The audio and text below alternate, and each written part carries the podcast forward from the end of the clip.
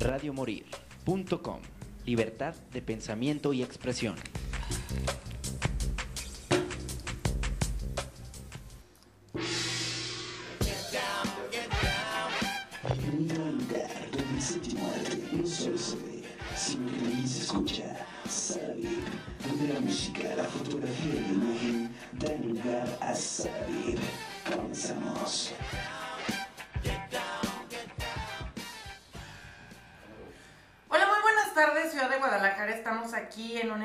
Más de su programa Sala VIP. Mi nombre es Beatriz Navarro. ¿Cómo están? Buenas tardes. ¿Cómo andan?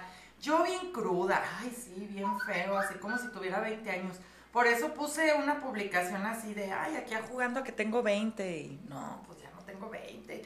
Pero traemos para ustedes lo mejor del cine, obviamente, obviamente vamos a hablar de cine. Ya se, ya se quitaron nuestras cartas embargo. Ya ese no es el logo, José Luis, también para comentarte que ese ya no es el logo, para que lo tengas en cuenta. Más viejo que tengo. Por eso, pero ese ya no es, para que lo tengas en cuenta también. Este, entonces vamos a estar platicando precisamente acerca de estas películas. Eh, mira, mira José Luis, para que veas que no te miento. ¿Ya viste? Ah, esos no Ah, ok. son en tu celular. Bueno, entonces vamos a estar platicando porque ya se quitaron los embargos. Ya por fin nos quitaron los embargos. porque- Ay, no. Eso de ir a ver películas y que no te permitan ni spoilear, ni spoilear ni decir nada, la neta no está padre, porque uno quiere contar y no. Dos películas muy interesantes. Bueno, muchos ya vieron Rápido y Furioso número 10. Eh, no se te hace que está muy alta esa cámara, José Luis. La toma está como muy extraña, ¿no crees? o sea, es que. Esa no la has visto, todavía estás aquí en Mm, esta. Bueno. Estás en esta Sí, no, es que se me va a ver la raíz con esa toma, pero bueno. Entonces, eh, pues vamos a platicar acerca de Rápidos y Furiosos 10, vamos a platicar acerca, ya fuimos a ver La Sirenita, ya vi mi outfit para este Halloween, me voy a disfrazar de Úrsula, eh, muy interesante este de La Sirenita, pero pues para que estén al tanto, estén al pendiente, porque vamos a estar platicando precisamente de estas películas, entre otras que se encuentran pues en estos momentos en el cine. Recuerden que y todos los programas lo pueden escuchar a través de nuestro Spotify. No somos un podcast como tal, pero pues allá andamos, allá andamos compartiendo nuestros programas. Ya nos vamos al Festival Internacional de Cine de Guadalajara también. Ya empieza la primera semana de... eh, de junio, entonces vamos a estar ahí con lo mejor para todos ustedes. José Luis, hay que ir por esos gafetes, para que te acuerdes, tenemos que ir por, esos 27, gafetes. El 29, ten- 29. tenemos que ir por ellos. Así que pues bueno, ya lo saben, para que estén al pendiente, nuestra reseña todavía se encuentra Guardianes de la Galaxia, que hemos tenido, digo, para hacer un canal relativamente nuevo en YouTube y con la competencia que existe de canales de cine, la verdad es de que van muchísimas reproducciones, muchísimas gracias a la gente que lo está viendo. Esta semana es el turno del Club de la Pelea, entonces estaremos platicando acerca de Tyler Durden, esta excelente película que la regla principal del, grupo del, del grupo y nomás del Club de la Pelea es no hablar del Club de la Pelea. Película de mi top 10 que me sé casi los diálogos completos, claro que sí. Ay, no, lo que...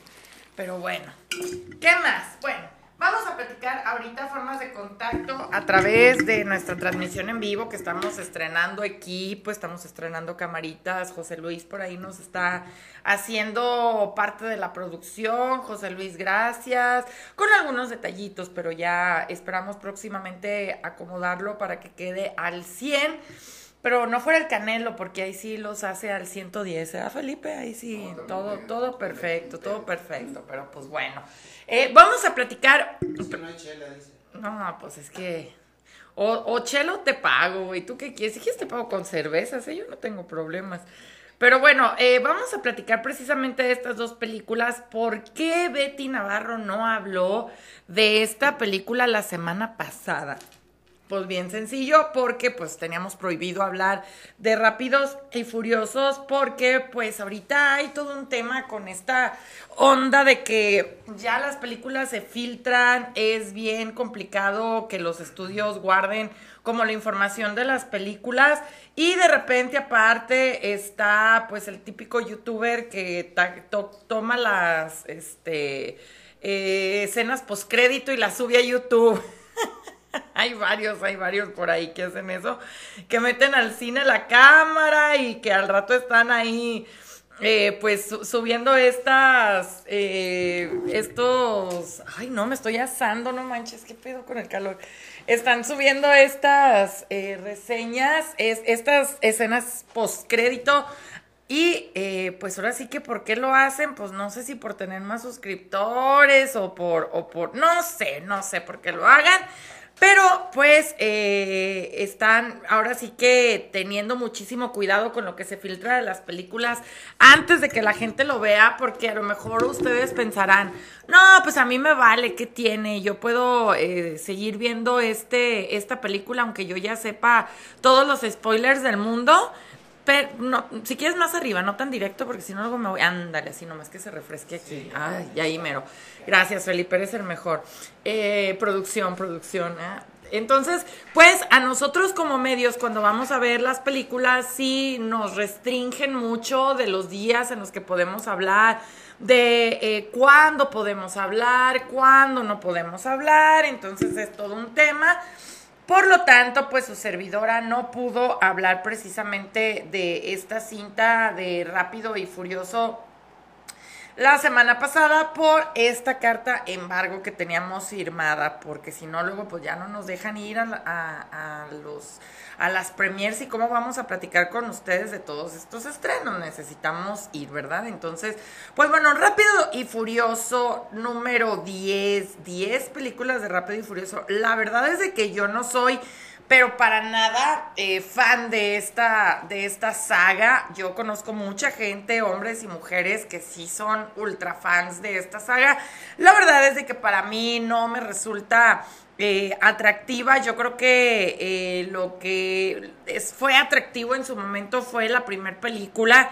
Eh, después se vuelve un poco más repetitivo. Recordemos que hubo un tiempo en donde salió Vin Diesel, eh, salió este actor también que murió. Entonces, eh, pues. Paul Walker salió también de la franquicia, hicieron Reto Tokio, en donde en Reto Tokio es como si nada de los acontecimientos de la película número uno hubieran pasado, porque bueno, si hacemos memoria, en la película número uno, pues Paul Walker era un detective que tenía que entrar a esta banda que ellos se dedicaban a ser ladrones, pero empieza a ver el tema de la familia que todos son compas y que todos se quieren y todo esto, y pues termina haciéndose también ahí ratero, ¿no?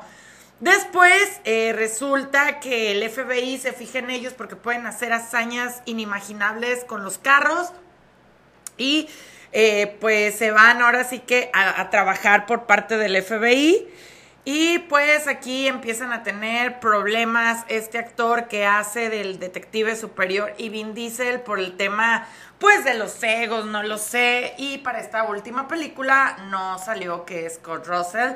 Eh, ya no salió precisamente en esta película, sino que le dieron el papel pues a Bry Larson, a la capitana Marvel, para que hiciera el papel de la hija precisamente de este, de este hombre, ¿no?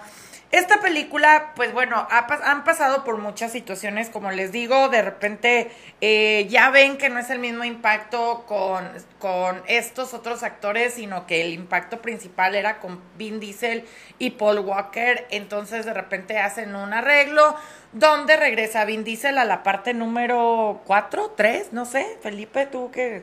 Ah, en la 3, regresa en la Ah, en la 3, cuatro. En la 4. Sí, porque la 3 es reto Tokio. Te dije que en la 4, pero no me haces caso.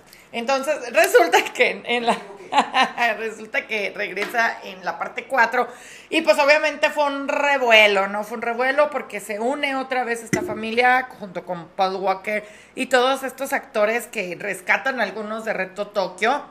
De hecho, este actor asiático eh, que salía ahí regresa para ser parte de toda la franquicia. Y pues pasan por muchas cosas, ¿no? De repente el personaje de Vin Diesel se vuelve malo y luego la mujer se vuelve mala y luego se le olvida que estaban casados y luego se le olvida que lo amaba y se va con los malos y roban muchas cosas y recuperan otras muchas cosas y matan mucha gente. Entre ellos matan a un, eh, a un cabrón que era líder de la mafia y pues se quedan queman el dinero o lo tiran, algo así, pues, pero no se quedan con ningún dinero, ¿no? Entonces, previo al estreno de estas últimas películas, obviamente hubo algunos spin-offs, porque recordemos que pues por ahí ya estuvo también Jason Statham, que es un excelente actor inglés que me encanta, el del transportador, no sé si han visto la película del transportador, pero a mí me encanta más en Snatch, Cerdos y Diamantes, y luego hay una película bien buenísima de él, no recuerdo cómo se llama, pero es de acción, eh, en donde tiene no sé qué en el corazón y si no tiene la adrenalina al 100 se, se puede morir. No me acuerdo cómo se llama, pero que ahí tiene sexo con una modelo en, en frente de toda la banda y no me acuerdo cómo se llama, pero pues bueno, Jason Statham es como el Vin Diesel o el Schwarzenegger de, de Londres sin tener anabólicos en su organismo, simplemente por su presencia y por ser, por ser un tipo duro y entonces, pues los meten aquí en esta rivalidad a La Roca y a él en estas películas y hacen un spin-off, mientras la historia y la saga de esta eh, de, de estos personajes continúa y van incluyendo, porque bueno, cabe destacar que cuando la primera película de Rápido y Furioso se rodó, el presupuesto prácticamente se fue al tema de los autos y eh, ¿qué pasó? ¿Qué, José Luis? Comentarios. A ver, ah, ok. A ver, pues tú léelos para que seas mi secre. A ver, Déjame, aquí, José Luis, ahí, ahí, abre- ábrelo. Bueno, dice este Javier Núñez y Herrera, dice nada más falta que salga F y F Guadalupe Rose. ¿Qué? Pues de la guadalupana Rosa de Guadalupe. Ah, ok. Sí, que de hecho está, la neta está bien, bien piratas, estas de piratas, de, de, de- de piratas, soy nomás, de Rápido y Furioso, porque a lo que iba, bueno, resulta que cuando sale precisamente la película número uno, no había presupuesto. De hecho, agarraron puro actor nuevo. Ahorita ya son actores grandes, pero bueno, en ese entonces Paul Walker era un total desconocido. Vin Diesel, nadie lo conocía. De hecho, a partir de esta película de Rápido y Furioso es que le dan. Cuando él no está grabando Reto Tokio, está grabando Triple X. Esa película está muy buena. Sale Ramstein al principio. Ay, en una escena donde están cantando la de Fire y están tirando así fuegos artificiales y todo el rollo. Y eh, pues después hace otra película muy mala en el espacio. Y ya después dice, no, pues yo creo que lo mío es hacer rápido y furioso y me voy a aventar pues las demás, las demás películas hasta llegar a la 10, ¿no? Entonces, conforme la franquicia se fue haciendo de dinero, bueno, pues Reto Tokio tuvo muchísimos ingresos, pero es hasta la película cuando se juntan otra vez Vin Diesel y Paul Walker que el público estalló y que en taquilla recaudó lo doble de lo que se le invirtió a la película, que entra Vin Diesel a ser productor ejecutivo. Esto quiere decir que él también mete parte del presupuesto para esta cinta y gana de la recaudación de taquilla, obviamente. Y se empieza a hacer una locura, porque como les digo, esta franquicia adquiere pues un recurso muy grande y obviamente su estudio le suelta más dinero. Y al soltarle más dinero, pues ya pueden agarrar actores de pedigrí, ¿no? Entre ellos, pues está este actor, Russell, está también Charlize Que la meten como esta hacker eh, que mata a una, a la mamá de uno de los hijos o hijas de, de Vin Diesel. Entra precisamente Jason Statham, entra La Roca, que los dos cobran carísimo. Eh, entra eh, varios, varios, varios, eh, Gal Gadot, entra también como una detective. Entran muchísimos personajes incidentales, unos se quedan, otros se van, otros hacen spin-off. En esta película número 10, alerta spoiler, no sale La Roca. No sé, yo creo que estaba muy ocupado haciendo esta película de. ¿Cómo se llama este live action? Moana, Moana. ah. Es que va a salir en el live action de Moana. ¿Qué tienen con los live action ahorita? ¿Por qué hacen live action tan bonita que es la animación? Eh, Guillermo del Toro nos lo acaba de demostrar con su estatuilla al Oscar de eh, precisamente... Pues sí, pero no está cool. Tiene más arte este tema de, de la animación. Pero bueno, ahorita vamos a hablar de, de ese rollo.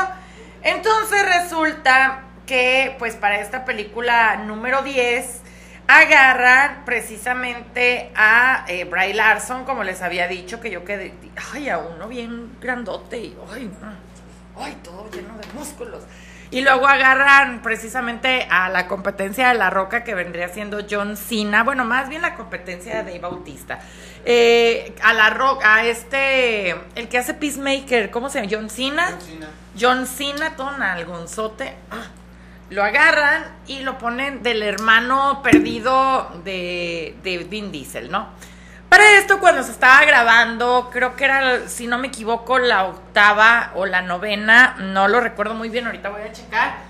Pues muere Paul Walker, irónicamente, en un accidente automovilístico. Digo, pues de nada le sirvió ser rápido y furioso, porque, pues de todos modos, eh, tuvo este accidente donde desgraciadamente fallece.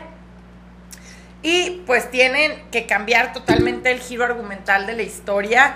Tienen entonces ellos que completar las secuencias de este actor con dobles, que muchos de estos dobles fueron sus hermanos, otras fueron eh, superponer encima del cuerpo de los hermanos el rostro de Paul Walker, tomar y editar tomas de él, de otras secuencias para poderlas utilizar y pues se lleva a cabo precisamente esta película en donde la secuencia final que nosotras lloramos con Crepúsculo, pero los vatos lloran con esa canción de. ¿Cómo se llamaba esa canción? Ahorita la voy a buscar también para ponérselas. Con la rola que ponen al final de la película 5.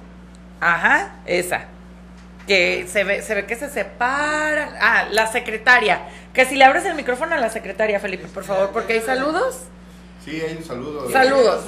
Saludos, secretaria. Eh, Hernández, así está escrito. Dice, no la he visto, pero espero ir el sábado a verla.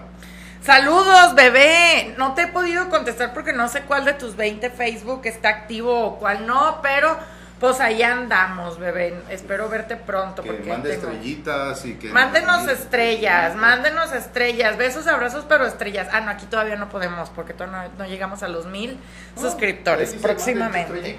ah, bueno, pues envíen, estrellas, envíen estrellas.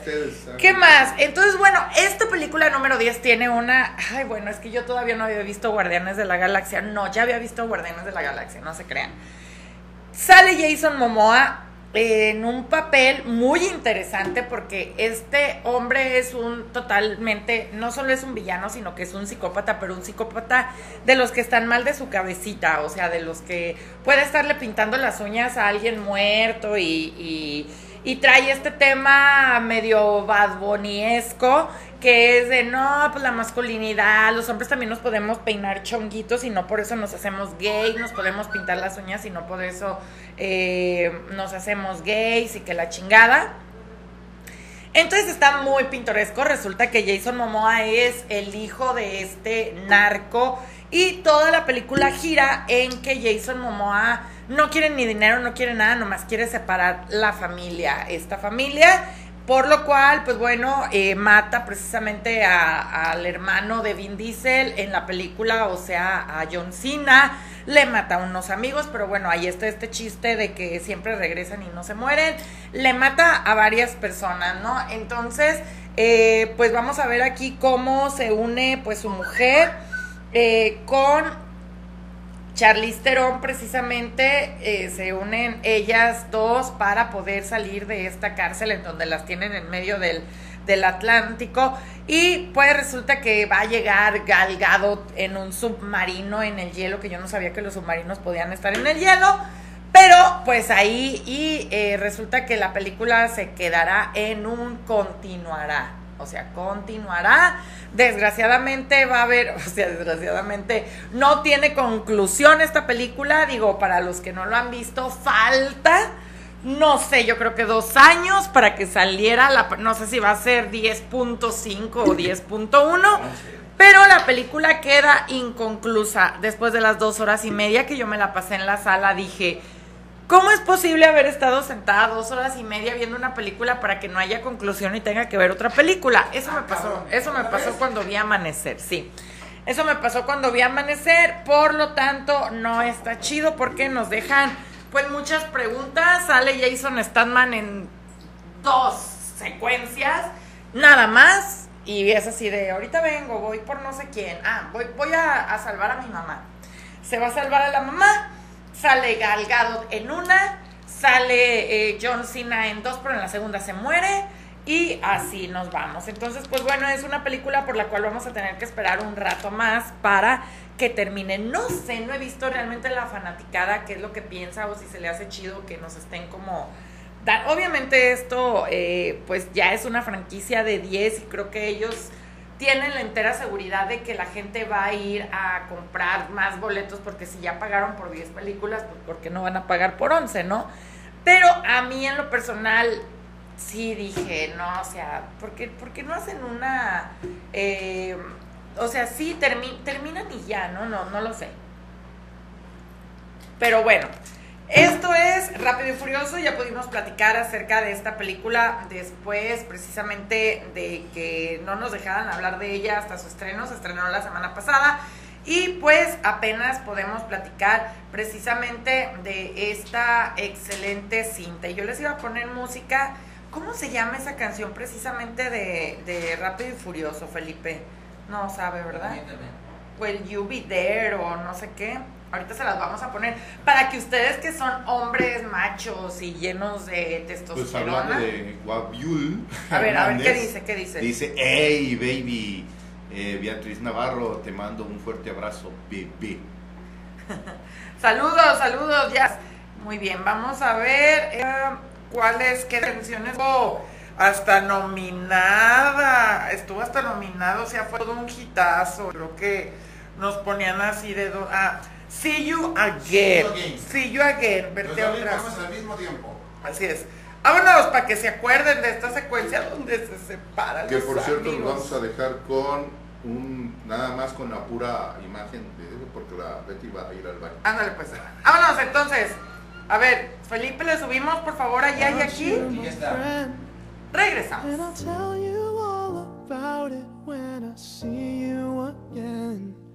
We've come a long way from where we began. Oh, I'll tell you all about it when I see you again. When I see you again. Damn, who knew? All the planes we flew, good things we've been through. That I'll be standing right here talking to you about another path. I know we love to hit the road and laugh, but something told me that it wouldn't last. Had to switch up, look at things different, see the bigger picture. Those were the days, hard work forever pays. Now I see you in a better place. Can we not talk about family when family's all that we got? Everything I went through, you were standing there by my side. And now you gon' be with me for the last ride. It's been a long day without you, my friend.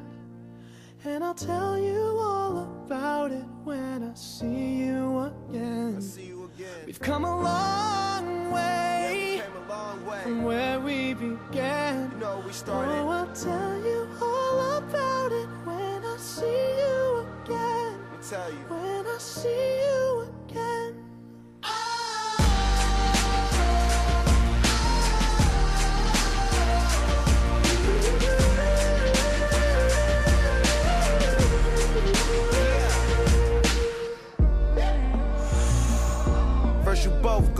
Way and the vibe is feeling stronger. What's small turn to a friendship, a friendship turn to a bond, and that bond will never be broken. The love will never get lost. And when brotherhood come first, then the line will never be crossed. Established it on our own when that line had to be drawn, and that line is what we reach. So remember me when I'm gone. Can we not talk about family when family's all that we got? Everything I went through, you were standing there by my side. And now you gon' be with me for the last ride.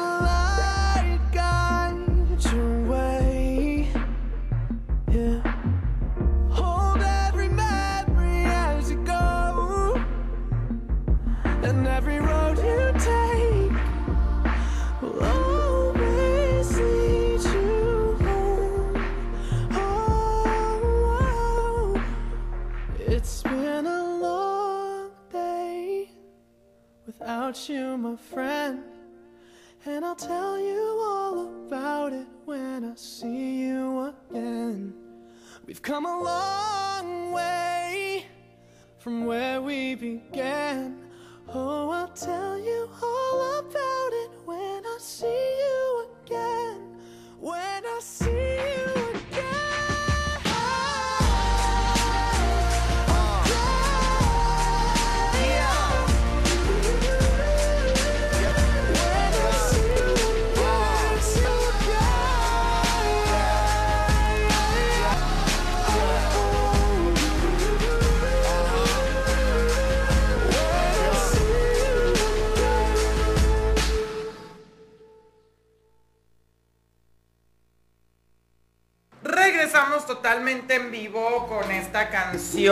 que hace llorar a todos los hombres pobrecitos. Ay, mames. A mí me hace llorar esta, la de Instant Crouch, cuando estaba enamorada, pero ya no.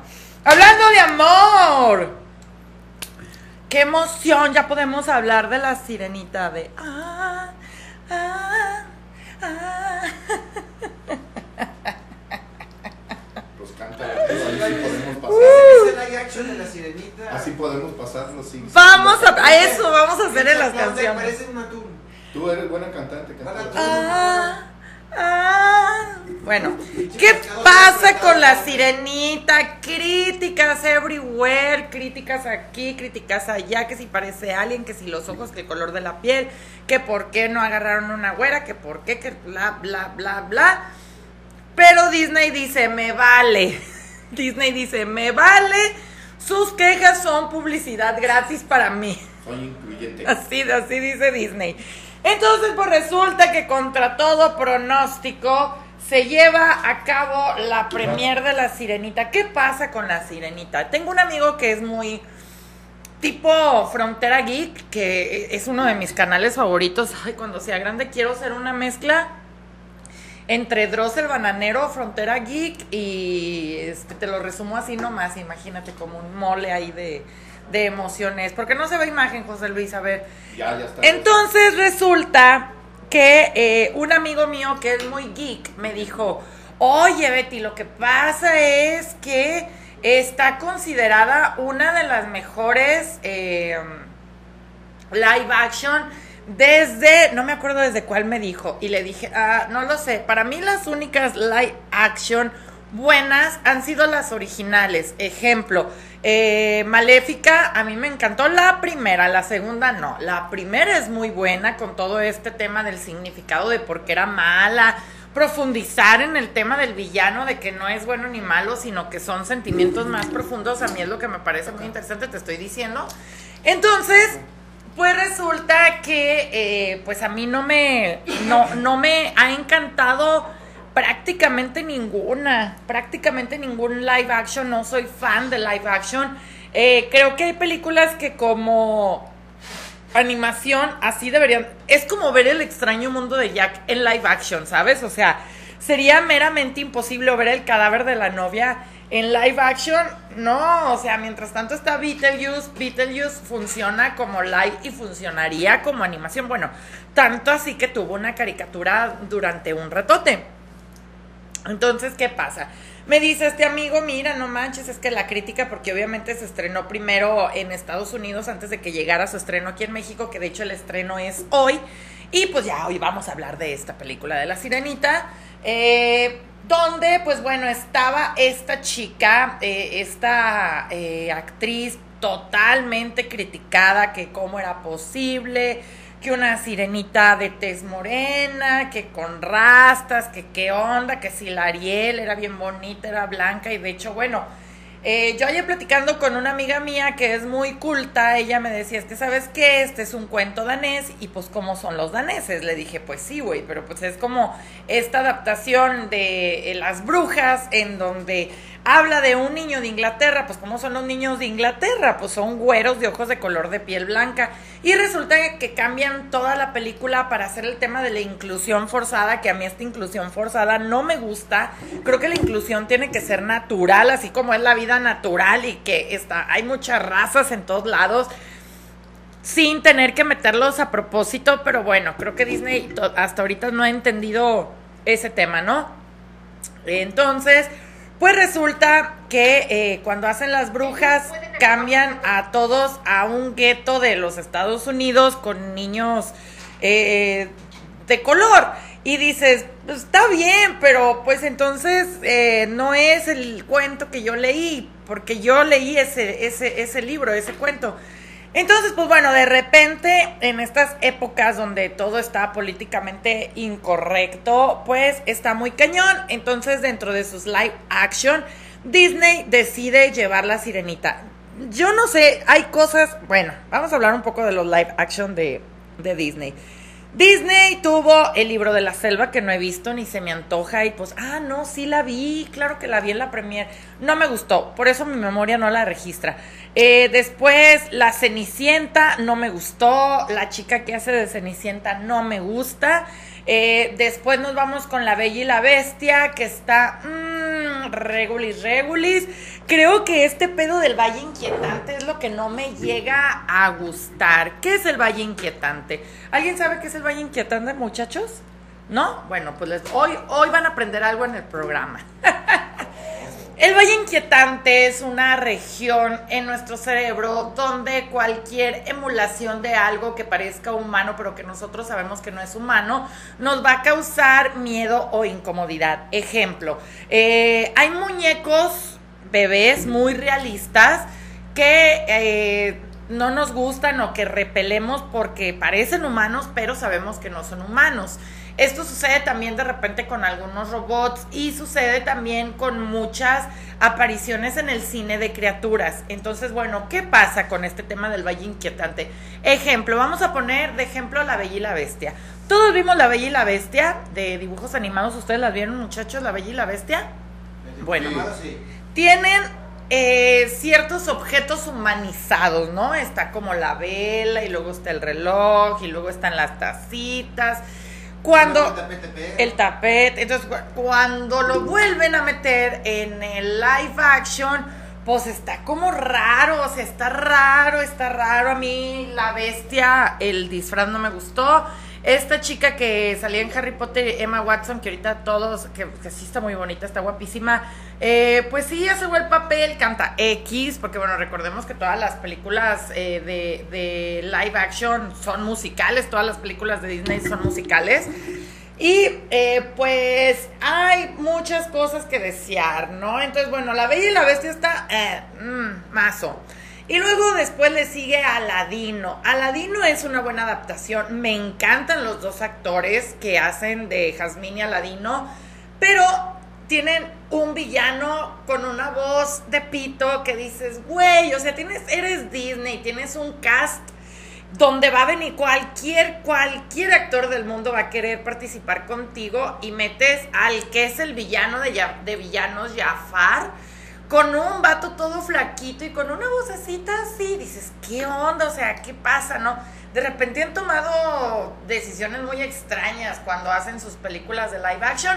Todo bien, pero me, me Mm, el principio no me gusta. Una de las cosas de Aladino que me encantó es la canción del principio, eh, que ahorita se las voy a poner.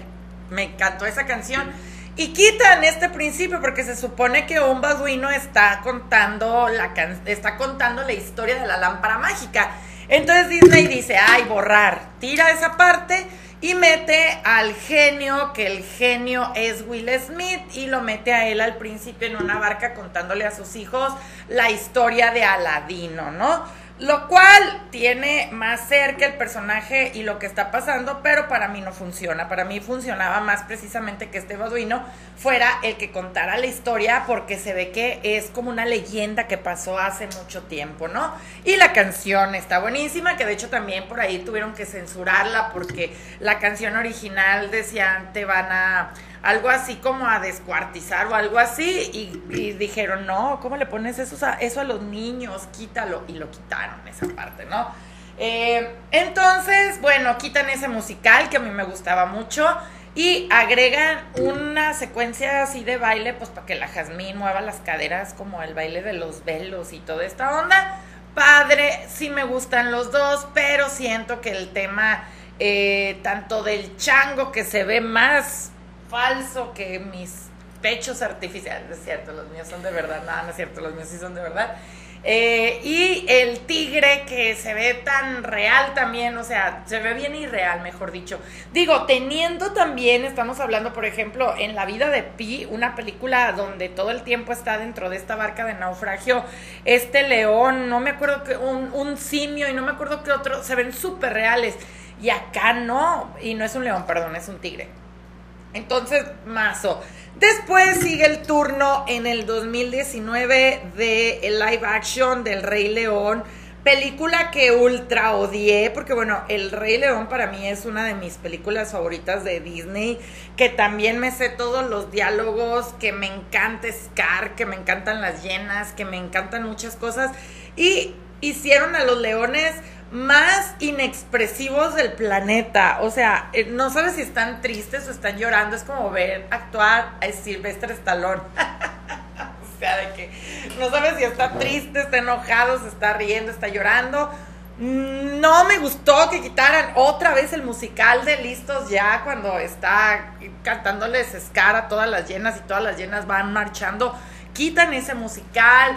Eh, Timón y Pumba están horribles, o sea, y creo que está peor Pumba, o sea, feos, feos, de feos, de feos.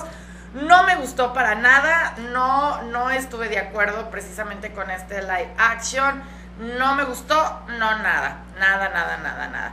Entonces, eh, pues después de todo esto y de las críticas, agarran su plataforma y dicen, me vale, yo voy a seguir haciendo live action. Hacen el live action de La Dama y el Vagabundo, que no he visto, que no se estrenó en el cine, se fue directamente a su plataforma. Pero para ellos sí utilizaron perros de verdad. Es que esta es la vieja escuela de Disney.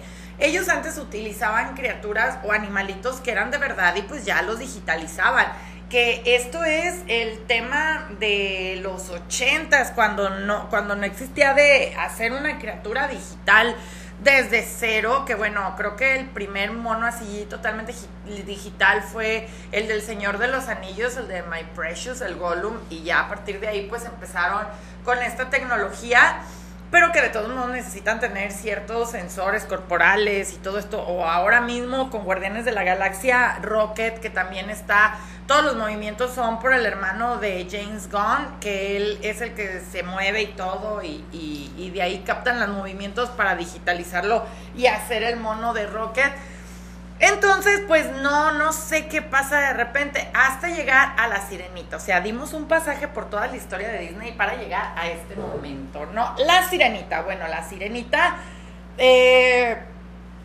dice Felipe que no le gusta Flounder, que porque parece un atún. A mí me faltó Sebastián, el Sebastián de la, de la, de la caricatura, pues es como todo, étnico, ¿sabes? O sea, es como jamaiquino. Aquí lo hicieron como si fuera jarocho. Aquí en, porque bueno, ya saben que adaptan así dependiendo de. Aquí en México, cuando estrenaron La Sirenita, le pusieron el acento jarocho, así como si el, Sebastián fuera de Veracruz. Pero en la película de Estados Unidos, pues lo ponen como si fuera acá jamaiquino, ¿no? Un, un, un este, un morenito jamaiquino, ¿no?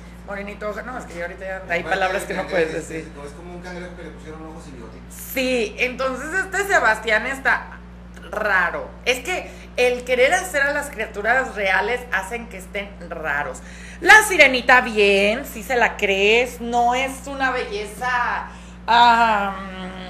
así como las princesas que te venden en, en, en las tiendas pero le crece el papel, bien ahí, bien ahí. eso sí, los arreglos musicales, esta es una de las cosas que a mí me gustó. Los arreglos musicales, por ejemplo, de, de las canciones de Ariel, me gustaron mucho porque son arreglos así de dos, tres notas, pero se notan. Y la actriz se luce, canta muy bien. Me gustó mucho Eric, está muy guapo el actor, está guapo sin ser exagerado. Entonces, como que sí hay química pues entre los personajes. Eh, eh, Bardem eh, está excelente en su papel de, Tritón. siempre que digo Tritón, me imagino 5 litros de cerveza, no sé por qué. Eh, está muy bien en su papel del rey Tritón. Úrsula, me encantó. Úrsula, Úrsula, Úrsula, me encantó.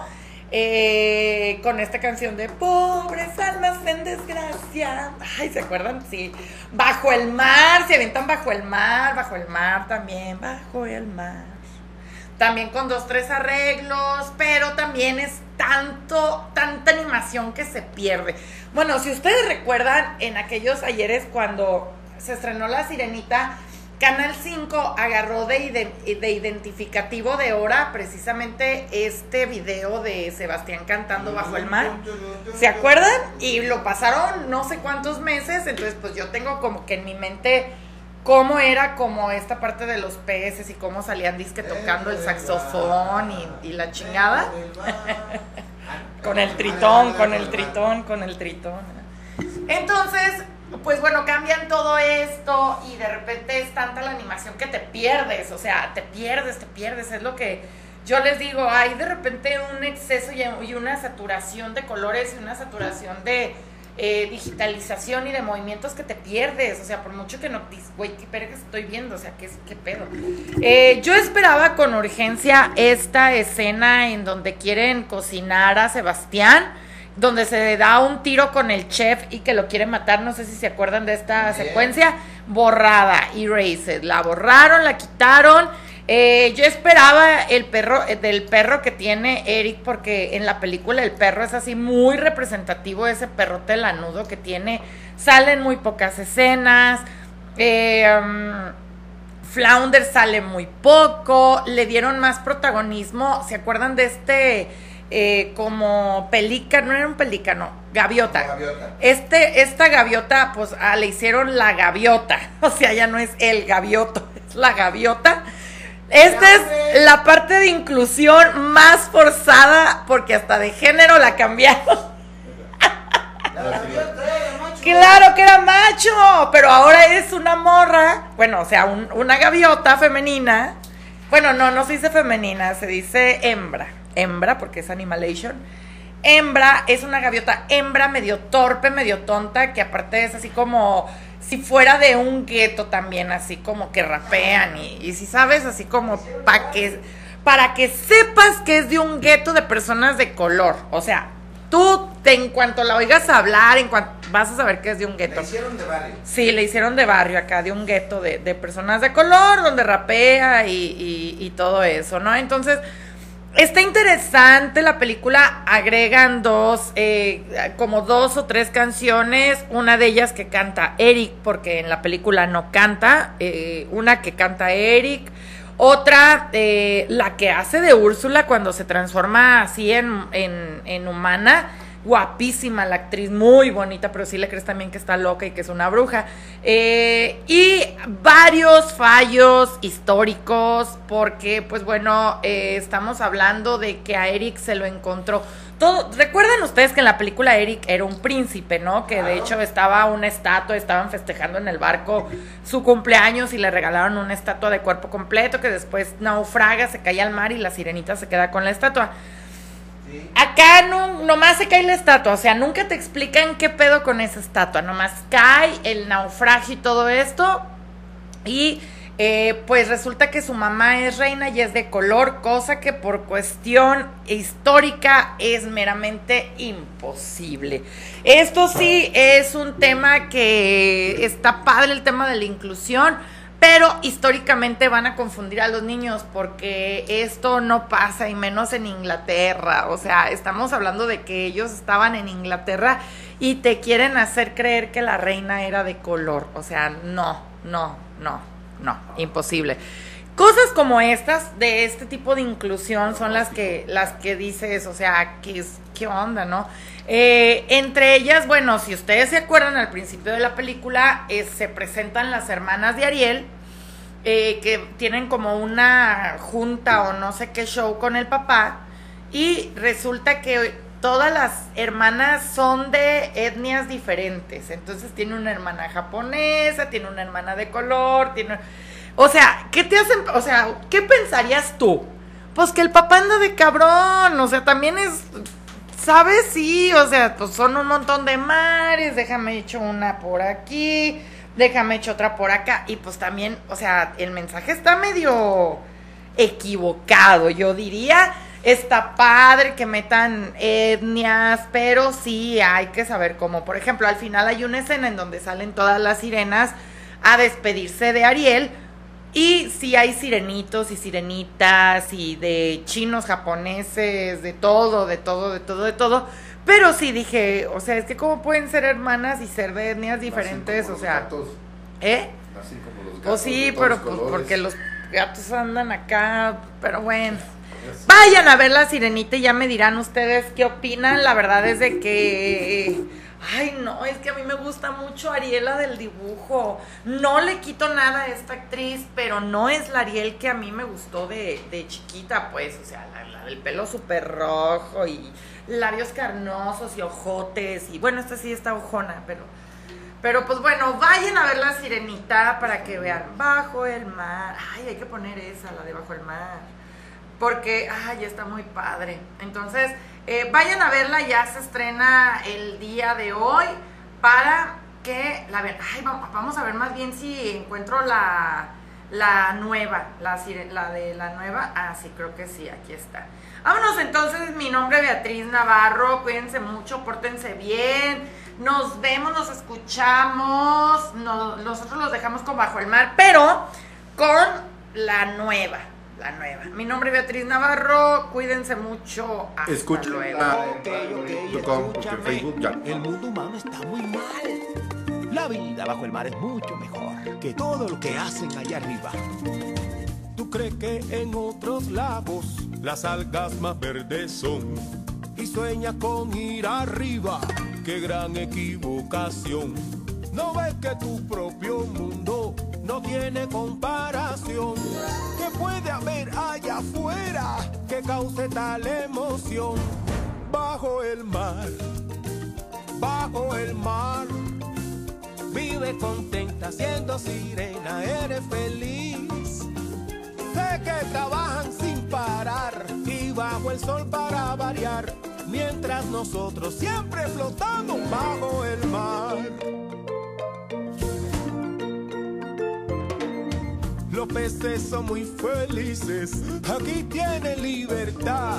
Los peces allá están tristes, sus casas son de cristal. La vida de nuestros peces muy larga no suele ser. Si a dueño le apetece, a mí me van a comer. Ay no, bajo el mar, bajo el mar. Nadie nos fríe ni nos cocina en un sartén. Ja. Si no te quieres arriesgar, bajo el mar te quedarás. Y sin problemas entre burbujas tú vivirás. ¡Ey! Bajo el mar. Así es, hay siempre ritmo en nuestro mundo al natural. La mantarraya tocará, el esturión se unirá. Siempre hay ritmo, ritmo marino bajo el mar. Oye la flauta, oye el arpa y al contrabajo, ponle atención. Verás las trompetas y el tambor, disfruta de tu canción. Hey, la marimba y el violín, la trucha volteando, el otro cantando, sin olvidarnos del espadín. Que empiece la función.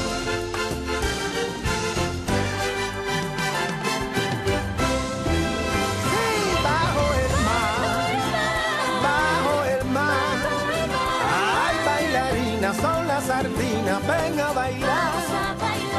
¿Para qué quieres explorar? Si nuestra banda va a tocar, hey. Ay, castañuelas son las almejas bajo el mar.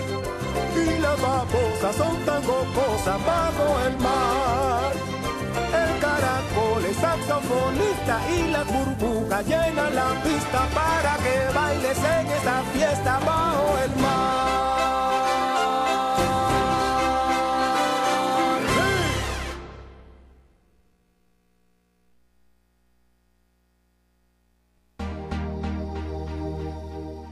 El cine no solo se ve, sino que también se escucha. Te esperamos la siguiente semana en Sala VIP.